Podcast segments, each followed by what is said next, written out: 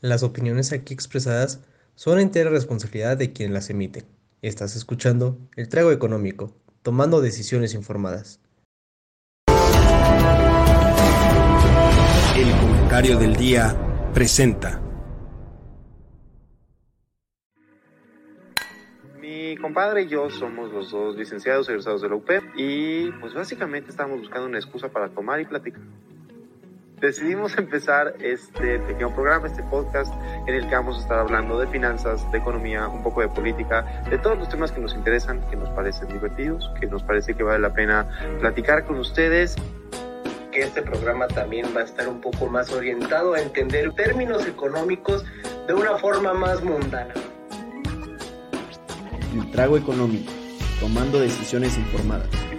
Comenzamos. Damas y caballeros, muy buenas noches tengan ustedes. Sean ustedes bienvenidos una vez más a este hermoso y majestuoso programa llamado El Trago Económico, en donde pues tomamos decisiones informadas y también tomamos, claro que sí, como que no. Y pues bueno, como todas las noches, me acompaña mi querido amigo Jaime. Jaime, ¿cómo estás? ¿Cómo te va en la vida? Bendito Dios, muy bien, Joaquín. Hoy, mi querido Joaquín, estamos de fiesta, ¿no? Es cualquier noche. Hoy es la primera noche de las finales de la NBA. Y sí, damas y caballeros, lo crean o no, el equipo que estaba en octavo lugar del este, que todos decían lo van a eliminar en la primera ronda, está en las finales. Miami está en las finales en esta bella noche. Digo, vamos perdiendo en este primer partido aquí enfrente de mí. Pero hace rato íbamos perdiendo por 21 puntos, ahora solo vamos perdiendo por 14, a menos que entre este tiro y no tiro, entonces olvídenlo. Si de repente ven que hago así, no crean que estoy pensando en otra persona, estoy, es que está la tele aquí prendida y uno no puede evitar las pasiones del corazón. Esta es la pasión del corazón. La pasión manda, Jaime, la pasión manda. ¿A, ¿a qué se acaba ese partido?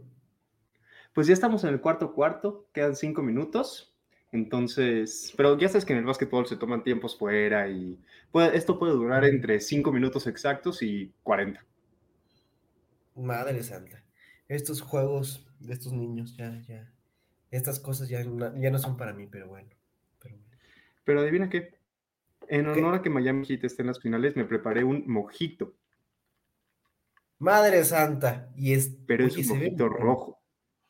Está increíble.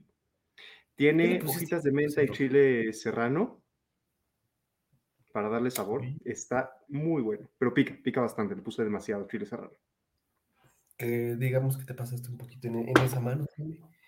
Pero qué, qué bonito, qué bonito trago, ¿eh? Yo estoy tomando agüita porque pues hashtag día muy fuerte. Entonces, día muy fuerte en el cual este, uno se enoja en el trabajo, pero cosa aparte, cosa aparte, damas y caballeros. Lamentamos que te hayan hecho enojar, Joaquín. No, Jaime. Me están buscando las horas de comida y yo de, no, no, no, no. ¿O me van a pagar más? Pues no, no. Pero bueno, ¿te parece si, si procedemos al ya típico y hermoso y majestuoso shot económico? Shot financiero, perdón. Shot financiero. Me parece, me parece. Si vienes golpeado. Un poquito. Pero mira, nada más. Aquí tenemos las top 3, Volaris, Vesta y Grupo Carso. Y Jaime, no creerás quién estaba en cuarto lugar. Peñoles. Peñoles, Peñoles con un 3 y algo recuerdo. Peñoles por allá andaba, no, hombre. Peñoles hoy anda con todo esta semana. Esperemos que siga siendo así. Ya no lo queremos ver abajo, lo queremos ver arriba.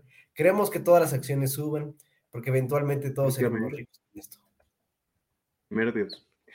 Eh, qué bueno, es, es, bueno ya estar en vivo para así poder hablar de, de, lo que sí pasó esta semana y no solo de lo que pasó solo en los días que no vieron, pero sí vieron y todo eso que decíamos las dos últimas semanas que no estuvimos en vivo. Hoy ya estamos en vivo.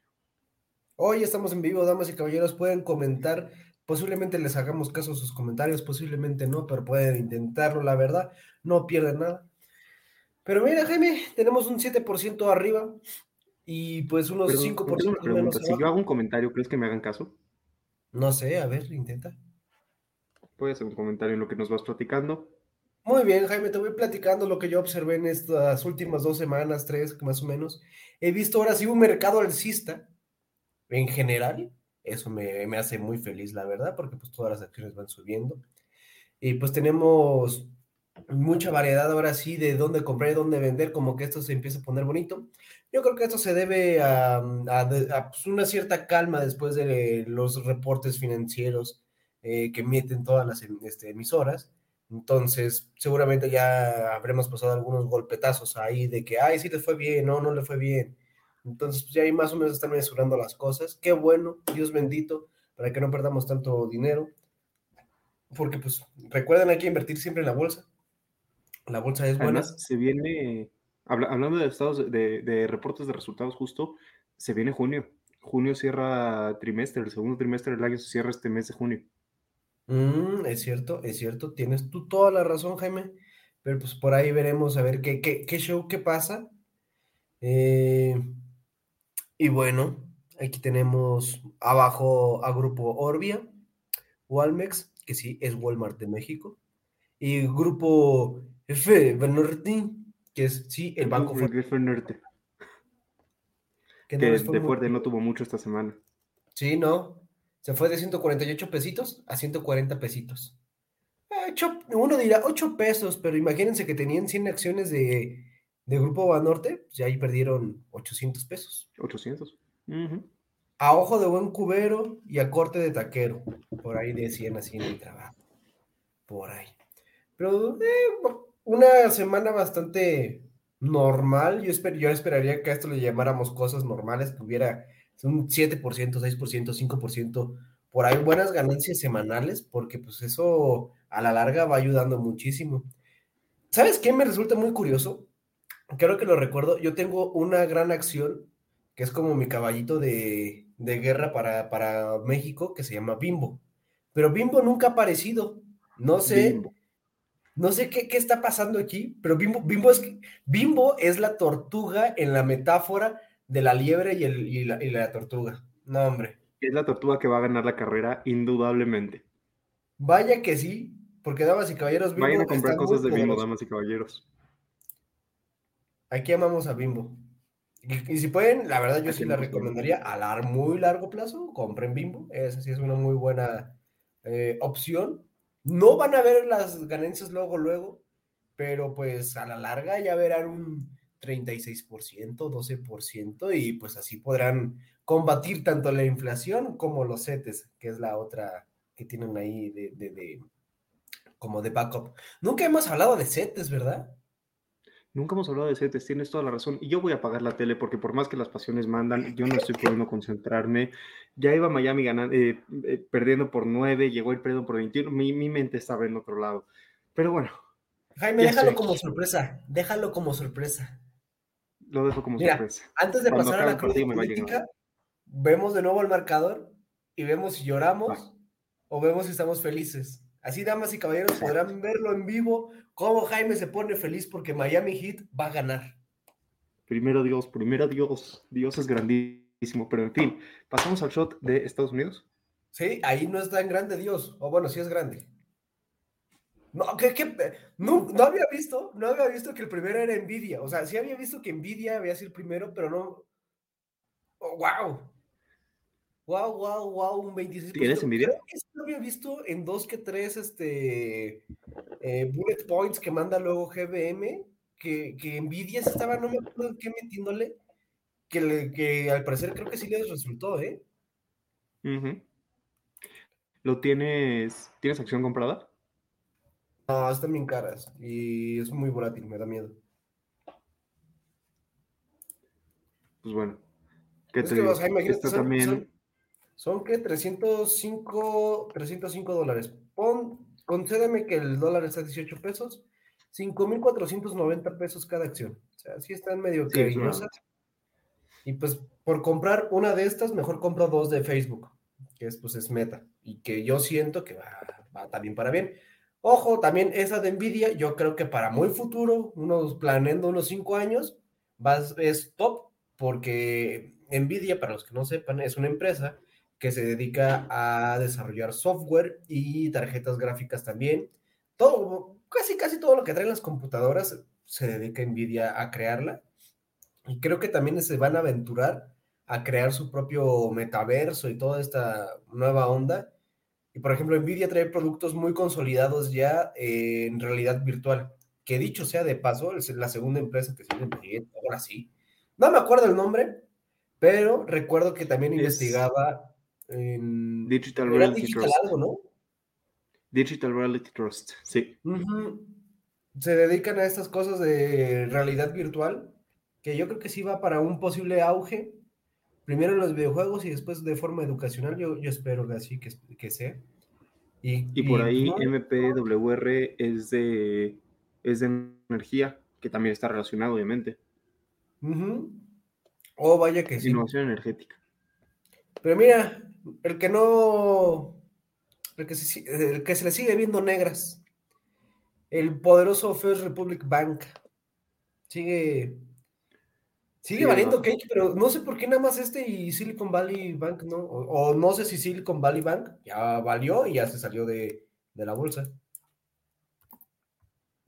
¿Quién sabe? La verdad es que no creo. Creo que más bien está, no sé, no, no, no sé. La verdad es que me, me, me supera. A ver, damas y caballeros, después tenemos el hermoso internet. Sí, en efecto, querido Jaime, Silicon Valley Bank valió cake, se salió de la de la, ¿cómo se llama? De la bolsa el 27 de marzo. Tampoco puedo decir que estoy totalmente sorprendido. No, pues no, y su último precio reportado fueron 39 centavos.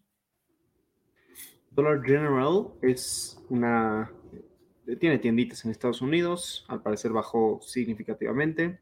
Y AAP, Advanced Auto Parts, que sí su nombre lo dice, ¿no? Venden autopartes. Es como AutoZone, pero versión gringa. Es como todo. Pero, pero, este, yo estaba leyendo que había un, un estado de resultados que publicaron y que no sé, como que les fue pésimo, pésimo, pésimo, pésimo, tan pésimo que tuvieron un 52% semanal, pero en un día creo que bajaron 26%, que, que no recuerdo si fue ayer o antier, que fue cuando bajaron 26% y todo esto lo empezaban a ver como con un menos 5% o algo así en un día. Entonces, se les puso feo la cosa, la verdad, de 115 dólares a 68 dólares. Eh, sí, es mucho, es mucho dinero. Mucho dinero.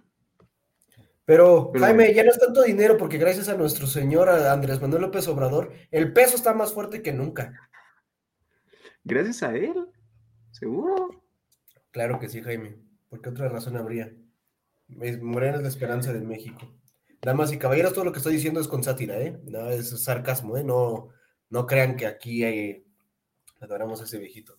No. Hablamos mucho de él, pero no lo adoramos. En absoluto. Por cierto, Uf. antes de pasar a- al tema del día, nada más quiero señalar que. Por ahí No, no, no, Jaime, no. que viene a señalar un pequeño detalle, pero bueno, nada más lo quería pasar por ahí, digamos. Detalles, detalles. Mira, ahí está. Ahí está, mejor. Esa es la reacción de todo el equipo aquí. No. No, no, no, no. ¿Qué te parece si pasamos a hablar del tema central del día de hoy? Me parece perfecto, me parece fenomenal, porque yo creo que aquí vamos a sacar muchísimas armas económicas, muchísima filosofía sobre todo. Entonces, Jaime, ¿qué te parece si empiezas a comentarnos nuestro hermoso tema del día de hoy? Me parece bien. Pues fíjense que hay un viejito, un viejito muy agradable, bueno, había, ya se nos murió, un viejito muy agradable cuyo nombre era Milton Friedman. Y Milton Friedman, premio Nobel de Economía, hablaba siempre de la libertad, bueno, no siempre, habéis hablado de otras cosas, pues, pero concentró la mayor parte de sus trabajos en la libertad y decía que el valor más importante que se debería de promover para una economía de mercado es la libertad de mercado. Y decía que muchas veces la libertad va a chocar con la igualdad económica. La, la idea de que somos libres económicamente de comprar y vender bienes y servicios como nos plazca, donde nos plazca, de la forma en la que nos plazca, eventualmente tiene que chocar con la igualdad económica porque no pueden las dos convivir. Entonces decidimos Joaquín y yo hacer esa pregunta. Si creemos o no creemos que la igualdad y la libertad económica pueden estar de la mano, pueden ir una junto con la otra. Y la respuesta, a mi parecer, es que no, no pueden coexistir, pero se tienen que modular. Y en palabras de Poncho de Lint, que obviamente nos está viendo, que es un gran profesor, eh, hay que buscar un medio justo en el cual las dos puedan convivir y que estemos en un estado de bienestar óptimo. Bueno, no óptimo, más bien agradable, cómodo, porque el óptimo nunca lo vamos a alcanzar. No sé qué piensas tú de, estas primeras aseveraciones. En parte estoy de acuerdo y en parte no, obviamente. Pero es que creo que es muy delicado y es muy delicado decirlo así. Y es que les va. Justo Milton Friedman pone un ejemplo muy crudo, digamos. Él dice que no debería haber igualdad salarial entre hombres y mujeres. Y su razón es muy sencilla. Dice, imaginemos que no lo es, pero imaginemos que Joaquín es súper, súper, súper machista, ¿ok? Y que Joaquín, machista, no quiere contratar mujeres en su empresa. ¿ok? Joaquín dice, ninguna mujer puede entrar a trabajar aquí. Pero las mujeres ganan menos que los hombres porque vivimos una sociedad machista. Dice Milton Friedman, como las mujeres ganan menos, si Joaquín quiere llevar un buen negocio, aunque no quiera contratar mujeres, aunque él sea misógino, va a tener que contratar mujeres, porque les va a poder pagar menos y a su, a su negocio le va a ir mejor. Pero si los hombres y las mujeres están ganando lo mismo, Joaquín va a decir, pues contrato puro hombre, ¿para qué voy a contratar mujeres si las odio? Entonces dice Milton Friedman, tienen las mujeres, debería de haber trabajo, van a tener que cobrar menos, porque si no, por ninguna razón las van a, las van a contratar. Y ahí es donde entra una gran pregunta. ¿Qué queremos privilegiar? ¿Queremos privilegiar la igualdad económica, la libertad económica? O, si se puede, este caso me parece muy paradigmático, se podría llegar a tener igual, igualdad de salarios y libertad de contratación al mismo tiempo. O sea, que tú contrates a quien tú quieras, pero que le paguemos al mismo, a, por el mismo trabajo a diferentes personas.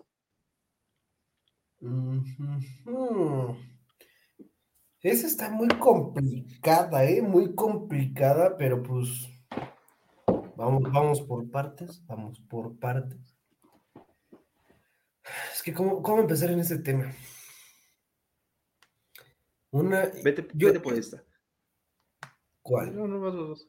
No, no, no. no yo, yo, date, date. yo, creo que aquí lo que más bien tendríamos que hacer sería lo que decía no recuerdo el filósofo, pero seguramente tú sí lo tienes en la mente, Jaime. El que hablaba del velo de la ignorancia. No recuerdo bien el nombre. Y era grandísimo. John Rawls. John Rawls. Ándale, justamente este, este, gran personaje planteaba en un, un, escenarios, planteaba en escenarios en los cuales uno, más bien lo que tiene que asegurar, y sobre todo el Estado, que es el que debería asegurar, sería un piso parejo inicial para todos. Eso yo creo que se podría transportar o traerlo acá a colación, de que yo diría que más bien sí debería encontrarse primero una igualdad de acceso al trabajo y a los salarios, pero obviamente ya después de esto que existiera una libertad plena para que tú demostraras tus formas en las cuales tú eres productivo y que justamente el mercado te lo esté recompensando a través de tu salario. Entonces yo creo que esa sería una muy buena respuesta para la situación que tú, que tú pones, ¿no, Jaime? De la de, todos entramos igual, pero cada quien que empiece a distinguirse entre los demás y pues que les empiecen a pagar y de ahí en fuera todos vámonos. ¿Y qué haces justo con un machista? Con, con, una persona que te dice, yo tengo la libertad de contratar a quien yo quiera, yo no voy a contratar mujeres. Todas las mujeres se van a la goma. ¿Lo obligas a contratar? Siempre va a poder encontrar un argumento, siempre te va a poder decir, no la contraté por ser mujer, no, eh, no, la, no la dejé de contratar por ser mujer, la dejé de contratar porque no tenía tres estrellitas en su currículum y yo necesitaba tres, ya solo tenía dos. Mm. Ahí es donde está el problema, ¿no? Porque dices, queremos la libertad de contratación, queremos que un patrón pueda llegar y pueda contratar a quien se le pegue la regalada gana, porque pues, si no, si no puede contratar a ciertas personas, imagínate que a ti te obligan en tu empresa a contratar siempre personas discapacitadas. Y pues qué bonito y qué bueno, pero también estas personas que... que... Ah, perdón. O yo me estoy yendo. Creo que se me está. ¿Alguien de los dos está yendo? Sí, alguien de los dos está yendo. Creo que soy yo. Ok. Producción. Pero ya regresé. está yendo? Ah, el que no se está yendo sigue hablando.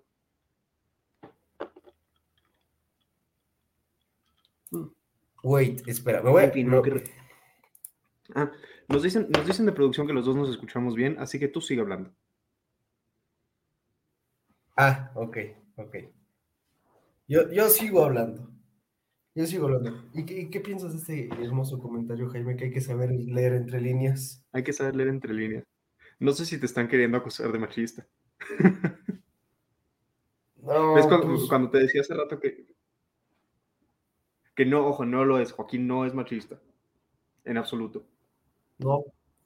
No, pues no, pero yo, yo, yo digo, pues todos, todos parejos en el primer, en el primer punto y después empieza a distinguir por quién eres y por la producción que vas Ah, sí. En eso, en eso estábamos, en eso estábamos. Lo que te iba a decir es, imagínate que llega el Estado y te dice, Joaquín, tú en tu empresa de, de mujer contratar a personas discapacitadas. Entonces empiezas a contratar personas discapacitadas y, de repente necesitas a alguien que vaya a hacer entregas. Y necesitas alguien que te corra a hacer entregas porque vivimos en 1915 y no hay coches. Este, no, puedes, no puedes tener esa empresa si no tienes una persona capaz de correr o sea, ya sé que le estoy poniendo un ejemplo muy exagerado, pero lo que voy a es que, por un lado, queremos que Joaquín pueda contratar a quien quiera. Queremos libertad de contratación para que hagas la mejor empresa que pueda ser y que crezca el libre mercado y nos agarramos a trancazos hasta que alguien gane competencia, hubo mucho dinero. Pero por otro lado, pues sí queremos oportunidades para las personas discapacitadas y sí queremos que Joaquín contrate mujeres y sí queremos que Joaquín contrate todo tipo, o sea, queremos que se contrate todo tipo de personas.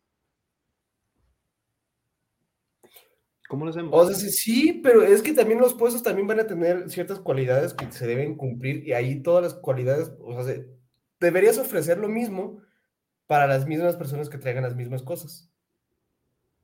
Obviamente va a haber diferenciadores que, que o sea, a primera vista te dirán, ok, vamos a, bueno, va a haber señalizaciones, que obviamente ya hablamos de eso, que te, te van a distinguir y te van a decir, ok, yo me voy por esta persona, pero contratar a todos, porque sí, o, sea, ahorita decías, ponías, ya, ya, metías a otra, otra variable, ¿no? acá a la discusión que era personas con capacidades diferentes o de indiscapacidades, whatever, como le quieran llamar. Eh, no, obviamente no tienen las mismas capacidades, pero yo creo que aquí también hay, que, hay que también ser muy cuidadosos en qué tipo de capacidades tiene cada tipo de, trabajo para buscar asegurar que todos tienen acceso pues, mínimo a algo, ¿no? Porque obviamente un güey que digamos el más brillante, promedio 9.8 de la universidad, que la madre, y nada más terminó la licenciatura, obviamente no le vas a llegar a dar un, puesto gerencial o uno de manager, por así decirlo, ¿no? Entonces, los pisos, los primeros pisos, pues sí es como de todos iguales, todos felices, siempre y cuando cumplas lo que yo te estoy pidiendo, que justamente es para lo que uno se prepara y que las empresas son lo que lo exigen. Entonces, no sé en qué momento debería entrar la variable de decir, es que ella es mujer, él es hombre, eh, él es indiscapacitado, eh, tiene capacidades diferentes, no sé. Aquí esas variables yo creo que más bien entran en otro ámbito totalmente diferente al buscar seleccionar a una persona por las capacidades. Yo, yo siento eso porque, no sé, no sé, ya, ya me estoy revolviendo hasta yo mismo ahorita, la verdad. Pero si tú eres buena persona. es, que eh, ahí es donde digo que tú eres buena persona. Desafortunadamente, hay personas que, que sí, cuando están buscando a una persona para un puesto y encuentran a dos personas con exactamente las mismas capacidades, no necesariamente van a contratar a una o a la otra ignorando ciertas características, ignorando su género, ignorando su raza, ignorando todo este tipo de cosas. Porque tienes toda la razón, ojalá pudiéramos asegurar un piso parejo y debería de ser el primer punto. Ahora, imagínate que todos aplicamos una empresa y que nos contratan a todos y nos dicen van a estar en periodo de prueba y el que mejor, mejores resultados dé se queda. Estaría buenísimo. Pero las empresas no siempre hacen eso. Las empresas a veces agarran un machote de cuatro cientos currículums y dice, no, este sí, este no. Y pues, el que quede. Diría más Mori, esta no, esta sí, esta no. Y tú no sabes si la persona de recursos humanos que está diciendo esta sí, esta no es racista y vio la foto del currículum y dijo, mm, este, esta persona es de color, entonces esta no. Mm, a ver, pero espera, espera. Te tengo otra. Vamos a decir que tienes razón vamos a decir que todo esto es cierto. no, se puede estar de acuerdo, no pueden quedar juntas la libertad económica y la igualdad económica. Eventualmente tienes que sacrificar una. ¿Cuál sacrificarías tú? ¿Libertad o igualdad? Igualdad. Yo sacrifico igualdad y mejor me voy por la libertad. Diría, diría Javier Milei, ¡Viva la libertad, carajo! Diría Javier Milei y toda la UP. Ay, ese damas y caballeros, quien no haya visto a Javier Milei, búsquelo en YouTube, posiblemente sea en algún momento presidente de, de, la Argentina, de la Argentina. Es un chabón hecho y derecho, está bien loco, pero ¿sabes qué? Ahorita recordando lo que, el, primer escenario que ponías, de, pues, de, que no hay igualdad salarial este, en algunas ocasiones, él ponía algo que yo, yo considero que es una falacia, pero aún a la fecha no he encontrado cómo desmantelarla totalmente, porque él ponía, ok, supón tú que en las, tiene las mismas capacidades el hombre y la mujer, y el hombre va a ganar más que la mujer. Obviamente a la empresa le está costando más el hombre que la mujer. Teniendo en cuenta que, que pues, el objetivo último de una empresa es ganar más dinero, ¿qué es lo que va a hacer? ¿A quién va a contratar? ¿El que te cobra 10 pesos por el trabajo o el que te cobra 5 pesos por el trabajo? Entonces, eh, él dice, esta que hay, no hay una igualdad salarial, es una, no sé, patraña, si así le puede poner él o algo así. Porque si, si esto fuese cierto, las empresas solamente contratarían mujeres, no contratarían hombres, porque son las mismas capacidades, mismo output, pero pues, gana más la empresa. Entonces, no sé cómo desmantelar ese, no argumento, yo creo que más bien opinión de mi ley, que yo siento que está totalmente errónea. O sea, se me hace muy tonta. Creo que, creo que tiene que ver con, el tipo de puesto que necesariamente siempre contraten a un hombre donde podrían contratar a una mujer o viceversa. Es que si se abre la opción de contratar a alguien para que sea, digamos, director de, área de la empresa, van a haber más a hombres que a mujeres. Entonces puedes tener a 100 mujeres que estén trabajando en esa misma área, pero un hombre que sea el director y que ese director gane 200 veces más, por decir algo. O que, aunque lo tienes a la cabeza, incluso dentro de puestos similares, puedes crear un puesto en el que solo haya hombres y a ese puesto les paguen más y te digan, es que es un puesto diferente, pero tengan las mismas funciones. Es que... Es que depende muchísimo ya de la particularidad del trabajo en el que esté haciéndolo, porque, o, sea, los economistas obviamente hacen una cosa bien mágica que se llama suponer. Entonces, pues con esto te das de tiros y dices, ok, piso parejo para todos, pero obviamente una, una empresa no es homogénea, una empresa no va a tener las mismas necesidades en el área de recursos humanos, por así decirlo, que en una área global, por así decirlo, podríamos verlo así. Entonces, no sé, hay, está muy complicada esta, esta cuestión, pero yo sigo manteniendo que deberíamos garantizar un piso parejo para los que entren ya después, dense con todo. Y ojo, aquí lo estamos viendo desde la perspectiva laboral, uno, y dos, desde la perspectiva laboral y de género. Pero este dilema de igualdad económica contra libertad económica se puede complicar muchísimo y se puede simplificar muchísimo también. Y de hecho, ahí va con un ejemplo que puede sonar más sencillo, pero de hecho yo no creo que sea más sencillo. Tenemos una persona, vamos a imaginar una persona que vive en una situación de pobreza, ¿ok? Y una persona que es multimega recontra archimillonaria. Por cierto, sí, es, cierto lo que nos menciona producción. Eh, hace rato dijiste los economistas hacen, pero no, los economistas hacemos, Joaquín, hacemos. Ahora eres parte del grupo. No, me niego.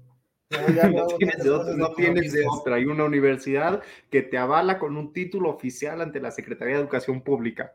ah, dicho sea de paso, por fin ya lo tengo, ya tengo la. ¿Ya lo tienes? Felicidades, maldita sea. Apenas me acordé. Muy bien, Joaquín. Muchas felicidades. Pero en todo caso, este, tenemos una persona que vive en pobreza y un multiarchimillonario. Ninguno de los dos ha cometido un crimen, o sea, no, no, no es como que esta persona se enriqueció eh, robando con un fraude o algo por el estilo, simplemente tiene mucho más dinero una que la otra.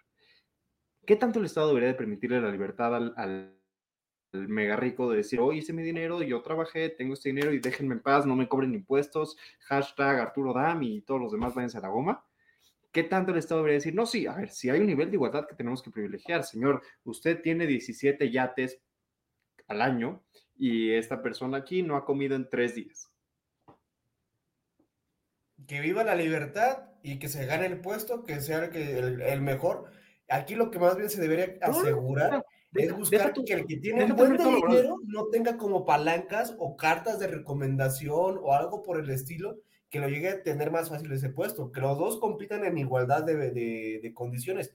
Es como ahorita en la Fórmula 1, trayéndolo un poquito a la Fórmula 1, ¿no? Que dices tú, la persona que es millonaria, que tiene un chingo de varo, Red Bull, que gana todo contra el pobre, el pobrecito que no se va, vamos a llamarle Williams, que apenas si trae un cochecito ahí que puede andar, o sea, dale mejor los mismos coches, las mismas oportunidades y pues que se den en la maíz en la pista, que ahí es donde se demuestra todo. Pero saca, saca el tema laboral, pongo que no están compitiendo por el mismo trabajo. ¿Qué tanto el Estado debería decir? Los dejo libres de hacer lo que quieran hacer, los dejo libres de comprar y vender como ustedes quieran comprar, aunque una persona vaya a acabar siendo pobre y otra rica, ¿y qué tanto el Estado debería decir? ¿Sabes qué, señor rico, millonario, Carlos Slim, o como se llame usted, por cierto, un saludo a don Carlos Slim, usted done, no done, usted nos va a dar el 20% de toda su riqueza al Estado y la vamos a agarrar y nosotros la vamos a redistribuir. O sea, ¿qué tanto el Estado debería decir? Yo voy a quitar tu libertad económica, voy a decirte hasta cuándo vas a poder ganar y te voy a quitar una parte de tu dinero para redistribuir todo eso entre las personas. Y aparte que hemos platicado aquí, trampas de pobreza, ese tipo de situaciones que no se pueden romper. O sea, no podemos decir, porque sería ilógico decir, después de todo lo que hemos hablado aquí, que con pura libertad el pobre va a salir adelante. Eso sería como decir que el pobre es pobre porque quiere. Y ni tú ni yo creemos eso. Es correcto, es correcto. Ahí sí, sí debe intervenir el Estado. Desgraciadamente aquí Arturo Dam ya se estaría infartando. Pero recuerdo una plática que tuve con él mientras estábamos en los elevadores de la UP cuando aún estábamos en Santa Fe. Y que esa plática que yo creía que iba a durar cinco minutos terminó durando como 40 minutos abajo en el lobby del, del, de, de, la universidad. Porque recuerdo que le lancé una gran pregunta. Le dije, ok, sí, usted apela que no debe haber pues para nada impuestos, que el rico gane todo lo que es fruto de su, de su, de lo que gana, de, de su producto de, de, trabajo. Pero ¿qué pasa con los servicios públicos? ¿Quién nos va a pagar? ¿Quién va a pagar alumbrado? ¿Quién va a pagar este, las, las cosas de la basura? ¿Quién va a pagar este, el, el seguro social? Y dentro del seguro social, en específico, una más fuerte que yo creo que es muy prevalente o bueno, muy marcada en México, que es el sector salud, o sea, un seguro social el, llamado IMSS.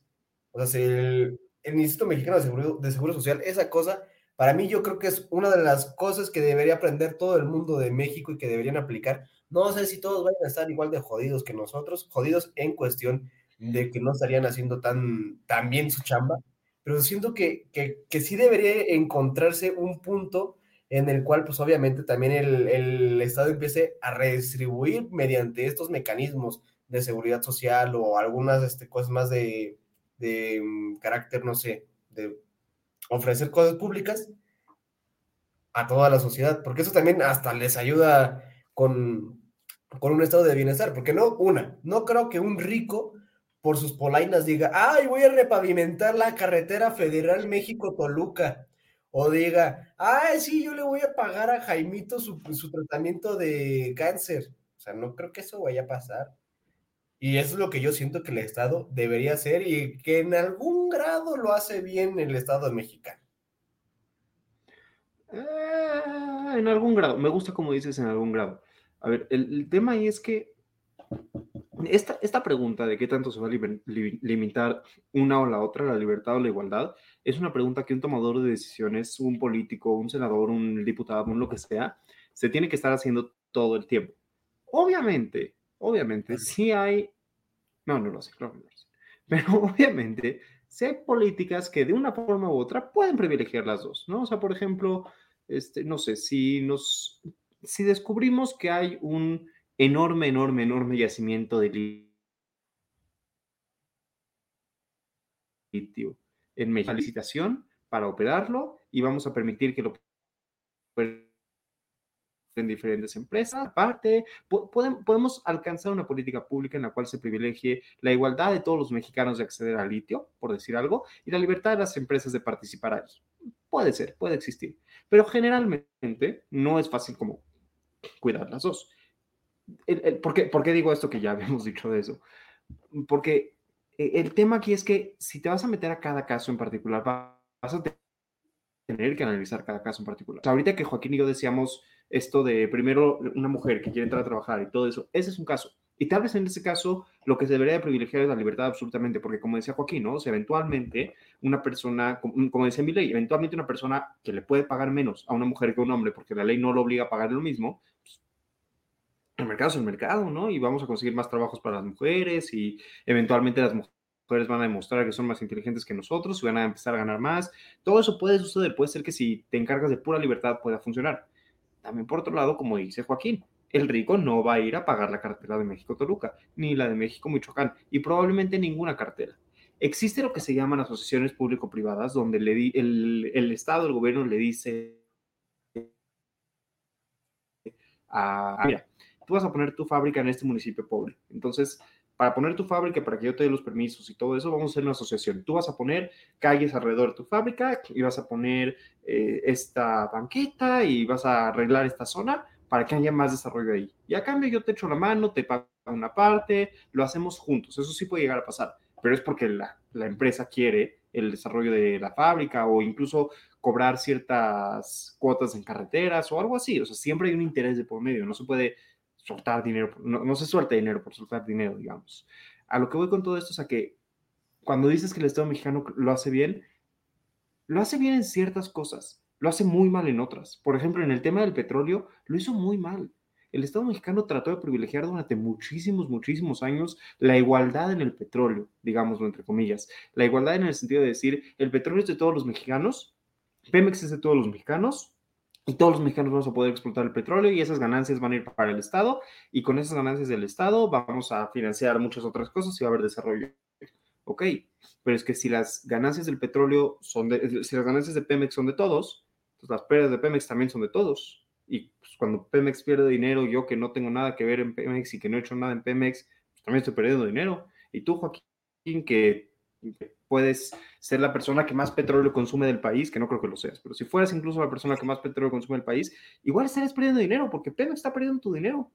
Y lo, y lo mismo va a empezar a pasar con el litio si no tiene un esquema sólido y congruente de, de, utilización. Y lo mismo pasa con muchos bienes de la nación. Me dices que el Estado mexicano no hace bien. Pues sí, menos cuando se mete demasiado. Mm, sí, y también recuerdo otras, otras grandes frases que decían, el problema es que cuando el Estado se mete, se mete hasta la cocina. No hay un tope, no hay, no hay nadie, no hay otro gobierno que le diga, güey, ya no te metas, porque pues es la autoridad mayor. Y pues es como cuando los papás están mal y los hijos saben que está mal. No se le puede decir que está mal porque pues si no te va en feria. Y pues lo mismo acá, ¿no? De que cuando el gobierno agarra y se mete más de la cuenta a donde debería más bien garantizar igualdad de oportunidades para que todos empiecen en un piso parejo para que puedan ganar. Dice, ay, ya me gustó este lugar, como que me voy a quedar aquí un ratote y voy a tratar de ganar yo lo que sea. O sea, no, no, no, no, no ponte tú la idea de ahorita de, la venta de, Banamex, ¿no? Aquí, ¿qué es lo que debería hacer el, Estado? Uno, meterse y redistribuirlo, como decía Andrés Manuel López Obrador. O dos, pues mejor garantizar que, justamente, garantizar que los que lo van a comprar estén en un piso parejo y no llegar y expropiarle las vías al güey que iba a comprar Banamex. Pues sí, eso de tuvo que haber hecho, pero no, no, no, no, no, aquí sí se meten hasta la cocina, eh, la meten en mañaneras y toda la cosa, y fuerza a que el, mercado se distorsione. O sea, está bien que también intervenga el, Estado, pero se mete mucho y ya hace, hace popó el mercado. Entonces... Pues Dice, nos dijo una vez una profesora, Joaquín y a mí, que Ronald Reagan, el expresidente de Estados Unidos, que en paz descanse, decía que las palabras más terroríficas de todo el idioma inglés son buenos días, soy del gobierno y estoy aquí para ayudar. Oh, sí, esas son las peores frases de, que uno puede decir. Por eso, damas y caballeros, tenemos que autoformarnos en una comunidad en la cual el proletariado... No es cierto. No es cierto. No, no, no le hagan caso es que de una forma u otra el gobierno es un bien, puede ser un bien y puede ser un mal necesario. Cuando el gobierno hace bien las cosas y cuando es una intervención medida, limitada, clara, puntual, textual, así de, de toma, te doy una patadita y me quito y me echo para atrás, puede ser extraordinario, puede ser maravilloso. Cuando el gobierno se mete hasta la cocina y quiere limpiar toda la casa, deja hecho un desmadre. Y les pongo un ejemplo que justamente tiene que ver con lo que vamos a platicar al rato acerca de la mañanera. Cuando el gobierno decidió que no estaba pudiendo extender las vías ferroviarias en el país y privatizó gran parte de las vías ferroviarias del país, cometió varios errores. El principal fue que las privatizó, pero no puso absolutamente ninguna condición. Las soltó. Dijo, hagan lo que quieran, tomen, ya, llévense las vías, del tren y vayan a divertirse allá, empresas privadas, hagan lo que quieran con las vías del tren. ¿Qué pasó? Que desde entonces hemos tenido muy baja inversión los requisitos de inversión que se le pusieron a las empresas eran ridículos, eran de que, sí, tú cada, cada año tienes que haber invertido una parte del dinero, pero esa, inversión puede ser literalmente decir, sí, le pagué a los maquinistas, eso fue inversión, sin haber construido una sola vía. Las vías que se conectan entre dos empresas diferentes no tienen sistema de interconexión. O sea, si tú ibas, vamos a decir, de México a Toluca y pasaba, y esa vía la controlaba la mitad Ferromex y la otra mitad Kansas City, que es la otra gran empresa de México, para pasar de una a otra te cobraban una lana ridícula. Si tú mandabas mercancía, se podía tardar días o meses, perdía la mercancía, porque una, la primera línea decía yo ya la dejé y la segunda decía pues yo nunca la recibí. Entonces quedaba perdida tu mercancía. Mucho, mucho, mucho tiempo. Y esta vez sigue pasando. ¿Por qué digo esto? Porque el gobierno soltó. El gobierno dijo, no me voy a meter. Ya, hagan lo que ustedes quieran, libertad económica, bye. Pero lo hizo muy mal. Después de haberse, ya se había metido hasta la cocina, tenía el control absoluto de las vías del tren y dijo, bueno, ahora sí ya hagan lo que quieran. Subsidios, ayudas, todo eso lo van a seguir teniendo, porque pues, ahí estoy, sigue siendo mi, mi área estratégica, pero los voy a dejar que compitan dignamente. Ahí sí no hicieron absolutamente nada. Ahí sí el gobierno debe haber tenido cierta regulación. Es un ejemplo clarísimo.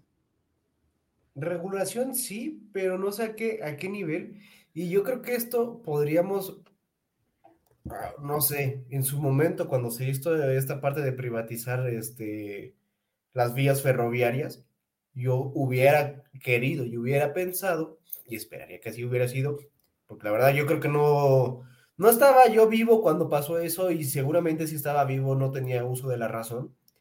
Eh, bien te puse a haber volteado al ejemplo que, que tuvo Estados Unidos. ¿Qué es lo que pasó cuando Rockefeller empezó a tener más competidores y justamente pasaba esas cosas, ¿no? de que de pasar de una línea a otra te costaba porque pues cambias de compañía y toda esta parte, pues pudiste haber volteado y ver un ejemplo claro de qué es, cómo se podría solucionar las cosas o cómo no se podría solucionar las cosas. O sea, no, no, no entiendo también por qué tendríamos que partir de cero cuando hay ya ejemplos en el mundo, o sea, es como, ¿para qué yo hago una tesis? No es cierto, no es cierto, no es cierto. Este, ¿Para qué yo hago, para qué yo creo lo, ¿Para qué yo creo una rueda cuando la rueda ya está creada? No hay que inventar la rueda, decía mi ex jefe de proyecto, no hay que inventar la rueda. Entonces, si alguien ya lo usó y está ahí un ejemplo, pues, date de eso como ejemplo para saber qué hacer y qué no hacer. Pero, ay no, mucho show. Ojalá sí se haya seguido, pero es que también, y ahí, ahí entras otro tema que nos podría llevar otro programa completo, ¿Ubicas esta idea? No, claro que lo ubicas. Esta idea de la tropicalización. Querer agarrar cosas que hay en otro país y traerla para acá como si funcionara exactamente de la misma manera. Es complicado. Sí, bastante complicado, porque una no es el mismo territorio. Empecemos hasta por el, el suelo, obviamente no va a ser el mismo. Y nada más por último, para poner, no es la misma cultura. Entonces, no va a funcionar igual. Algo que funcione en Estados Unidos no va a funcionar necesariamente en México y algo que funcione en Europa no necesariamente va a funcionar en Estados Unidos. Hay muchos marcos regulatorios en los cuales uno se tiene que contener y que jugar ahí el balón. Sí podrías llegar a hacer una tropicalización, sí sabemos hablar, ¿verdad? Este, pero, pero, no sé, conformándolo bajo lo, lo que tú ya tienes hecho, bajo tu techo, bajo tus reglas, ahí metes una cosa que sí, ya te, funciona a ti. ¿Qué te parece si pasamos en los 15 minutos que nos quedan, capaz que te acabamos un poquito antes, a la cruda política? Porque esto, esto es que este tema, no tiene cierre. A ver, va. Pero Jaime, ¿cómo va Miami Heat? Pero sí, es cierto, tenemos que checar el partido, damas y caballeros, voy a checar el partido. En lo que sale Andrés Manuel, checas el partido.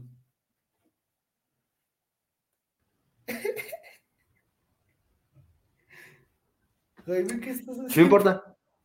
No importa. Vamos a ganar la serie. Vamos a ganar la serie. Quedó 104-93. Favor Denver. Va 1-0 favor Denver. Pero recuerden, y caballeros, en la NBA se juegan. El, se juega el primero en ganar cuatro partidos. Va 1-0. Esto puede llegar incluso a siete partidos. Si queda 3-3, el séptimo partido es el decisivo de desempate. Así que no estoy preocupado, no estoy nervioso. Dios es grande, Dios es poderoso, Dios es magnífico. Y Dios, damas y caballeros, le va a Miami. Ahora sí, cruda política en lo que yo veo. Dios le va a Miami, no puede Dios le va a Miami. Dios no le va a Miami.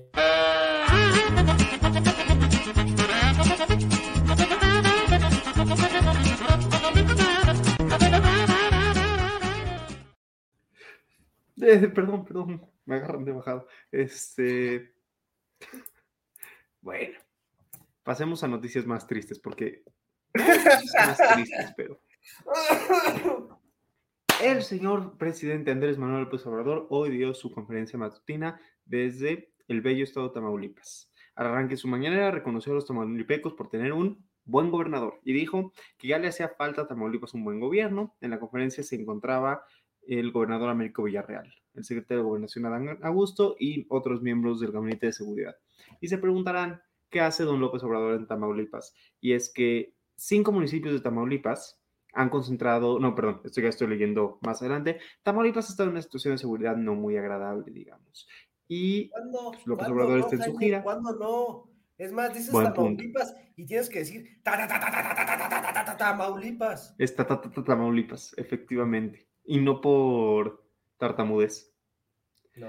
Pero bueno, el gobernador de Tamaulipas, Américo Villarreal, aseguró que en el combate a la inseguridad, hoy texto, se han dado resultados, lo que ha permitido que haya una, mejora, un- una mejor percepción de seguridad en el Estado que, go- que gobierna desde el 1 de octubre pasado. Resultados positivos o negativos no dice, pero dice que hay resultados. Eh, Sí, no creo que en tan poco tiempo puedas cambiar algo tan rápido, ¿eh? O sea, si no.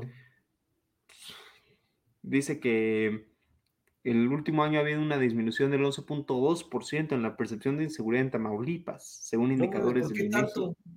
¿Por qué tanto? Oilo, 11.2. Oh, Dios mío. Deberíamos votar. El siguiente, da- el siguiente dato te va, te va a sorprender, creo yo. A ver, échalo. Cinco municipios de Tamaulipas concentran el 74% de los delitos del Estado. Mm, se me hace lógico. Se me hace ¿Sí? lógico. Tamaulipas es grande. Voy a ver qué tan grandes son los municipios de Tamaulipas. Eso sí no lo he checado. Pero de acuerdo con esto, Reynosa, Ciudad Victoria, Matamoros, Altamira y Tampico son los cinco municipios más violentos, concentran el 74%. Am, sí, pues básicamente eso también lo informó, eso lo informó el secretario de Marina, José Rafael Ojeda Durán. Mm, mm, mm. Sí También mencionó que los estados, lo- los delitos más comunes en este estado son, ahí les va el catálogo, secuestro, homicidio, homicidio, doloso, extorsiones, robo a casa habitación, violencia familiar, robo a negocio, violación y robo a vehículos.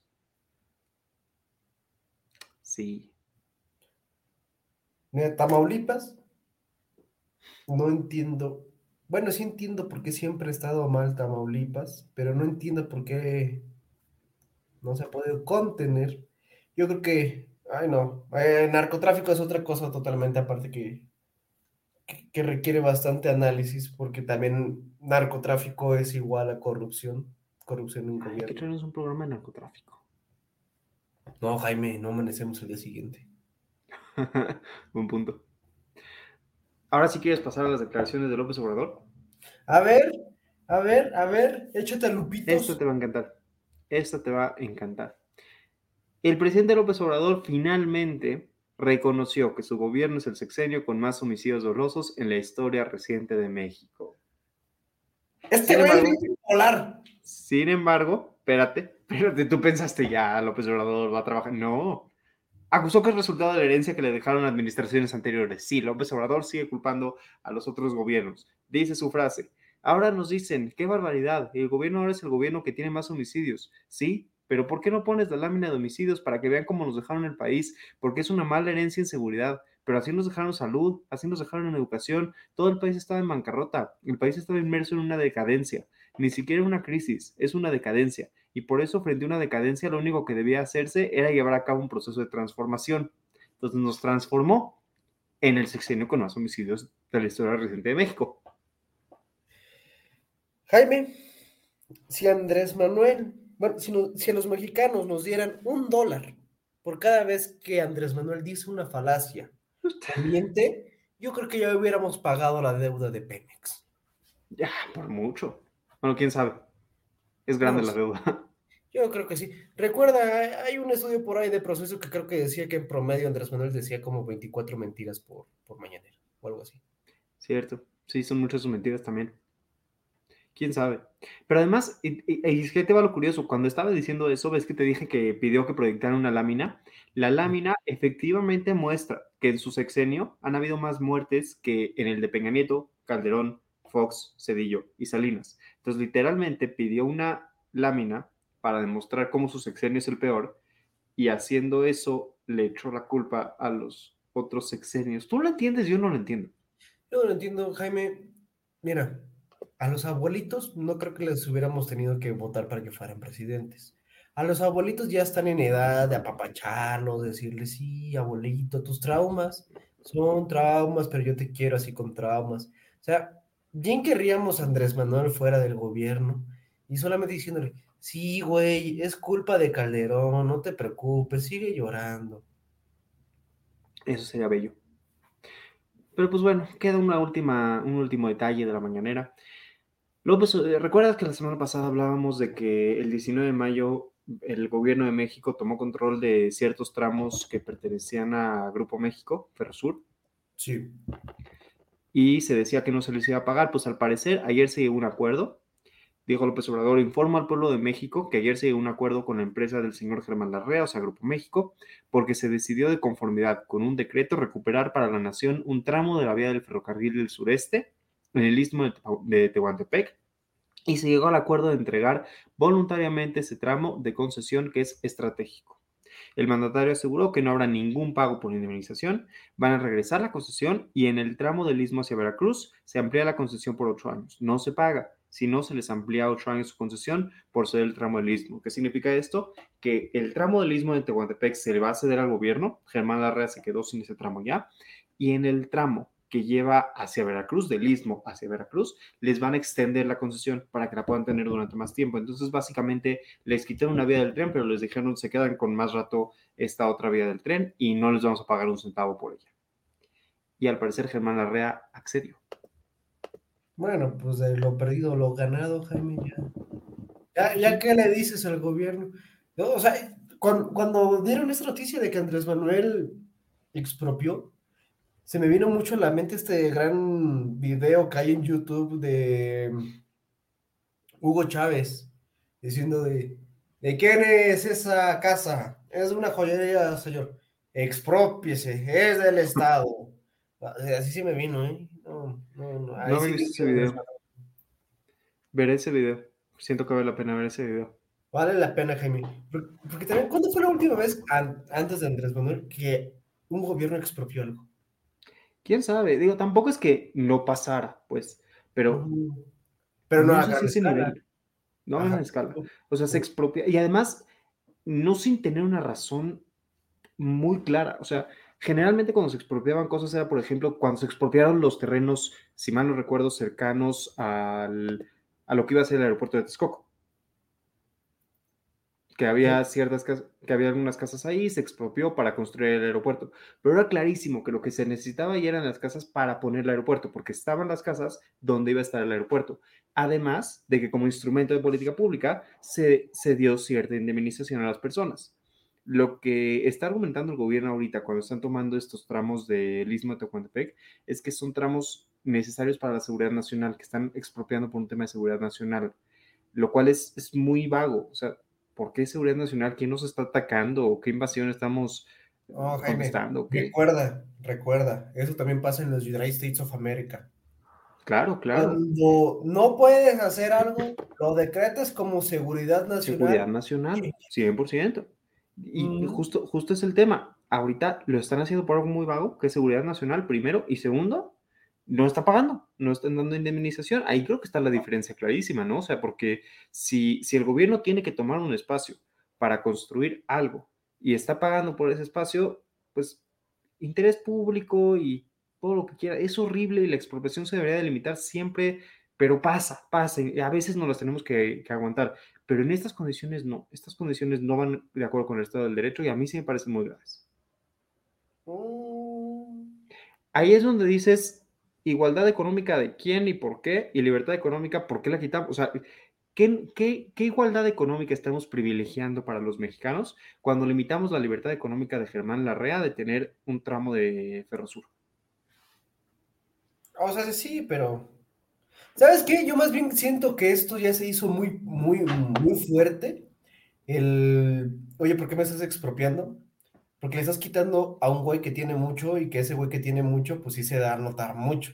O sea, no creo que al güey que le expropiaron su casa le hubieran hecho la película, bueno, la película, la noticia, ¿no? Como ahorita la, a la REA. Y, Eso pues, digo, de quitarle a ricos a quitarle a pobres. Se ve mal, pero pues si le vas a quitar a alguien, pues quítale que tiene más. Pero bueno. Ahora, la pregunta, la pregunta sería, ¿qué prefieres? ¿Quitarle a un rico sin indemnización o quitarle a un pobre con indemnización? No, pues el rico, ¿no? ¿Sí? ¿Por? Sí, yo, yo digo eso, digo, el, el pobre pues, pues, tenía ya por ahí por lo menos un patrimonio. Para que No, vuelva no, a o sea, tener ojo, ojo. una indemnización. Lo que estoy, sea, lo la que estoy diciendo es indemnización no quitarle... la- Lo, lo que estoy diciendo es, imagínate que tuvieras dos opciones. Imagínate que vas a construir el aeropuerto y que lo puedes poner aquí o lo puedes poner acá. Si lo pones aquí, le vas a quitar su casa a un rico, pero no le vas a dar un centavo. Así, lo vas a, le vas a quitar su casa y que él pague su casa. Si lo pones aquí, le vas a quitar su casa al pobre, pero le vas a dar todo el dinero justo. O sea, le vas a dar una cantidad justa para cubrir todos sus gastos, tiempo suficiente para moverse y todo eso. O sea, a lo que voy es que, ¿qué sería mejor? Una expropiación a un pobre pero con todas las de la ley, con toda la justicia que alrededor debería de ir, o una expropiación a un rico, pero que se jode el rico, que se vaya el rico y que el solito se, se, que se rasque con sus propias uñas. Ahí te va gran respuesta de todos los economistas. Depende. Y depende muchísimo de la situación. Ahí está tu título. Ahí está mi título. Ahí está, damas y caballeros, todas las colegiaturas para decir depende. Ahora, algo que nos mencionan aquí de producción y que es totalmente cierto, no es lo mismo expropiar un bien totalmente privado, como sería que me quiten mi reloj, a expropiar un bien que de entrada el Estado poseía, digamos, entre comillas, porque las vías férreas siguen siendo una conces- concesión. Por más que hayan estado privatizadas, lo que se privatizó fue la, la- la posibilidad de que, de que un privado entrara a tomarlas, a administrarlas, por una concesión. No se volvieron propiedad de, del privado, o sea, no es de que automáticamente dijeron, sí, ahora estos trenes son de Ferrosur, o empresas, siguen siendo del Estado, nada más como que se los prestan, digamos. Que también es un limitante importante. No, no afecta al Estado del Derecho igual decir el Estado está retomando un bien que, que siempre fue suyo, que decir el Estado vino a mi casa y me quitó mis audífonos, me quitó mi reloj, me quitó a Joaquín. Imagínate llega alguien del Estado y me dice, te vengo a robar a tu Joaquín. ¿Qué voy a hacer ahí?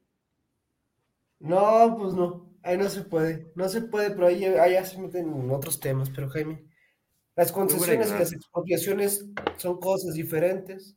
El Estado las posee, pero hay que tenerlas con cuidado. Yo ya me voy, me voy a llorar. Digo, me voy a, do- a dormir.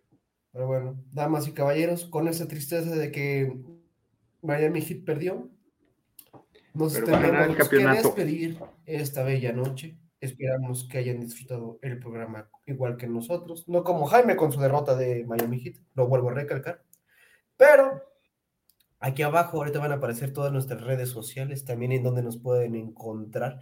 O no sé si ya también, si ya pasaron, porque no vi mucho la, la- la pantalla. Pero, pero sobre todo, Gracias. denos like, compártanos con sus abuelitas, compártanos con sus tías mitoteras, compártanos. Es más, si ustedes estudian, compártanos ahí con el, el grupo estudiantil, posiblemente nos quieren echar todo matazos. Y pues bueno, aquí van a pasar todos los hermosos programas Mucho- que tenemos. Mucha suerte a todos los alumnos que están en examen final. Me tocó calificar exámenes finales esta semana de otras materias, incluso materias que yo no daba. Y les mando un abrazo a todos. El futuro de México, damas y caballeros, está hecho un peda este pedazos. Así que ya no contraten a nuevas personas. Las únicas personas que necesitan son de 23 años para adelante. Ah, espérate, ya tengo 24. 24 años para adelante. Muy bien. Y manden, si ya hablando de contratar, mándenos dinero. Ah, sí, también mándenos dinero, por favor, porque ya no nos está alcanzando aquí para poder mantener las cosas. Ayúdenos, échenos un, un, un cable. Por el hot sale, sí. este, si ustedes abonan 10 pesos, este, se va otro 10% a su tarjeta, así que nos abonan más. Su dinero no va a ser reutilizado para pagarle a Miami, no se preocupen. y pues nada, damas y caballeros, muchas gracias. Ya vámonos. Y muy buenas noches. Muy buenas noches. Oye, oye, ¿te gustó la emisión? Entonces, no te la puedes perder la siguiente semana. Y recuerda que puedes escuchar este y otros programas en nuestra página oficial, comentariodeldia.com y en las plataformas de Spotify, Apple Podcast y Amazon Music.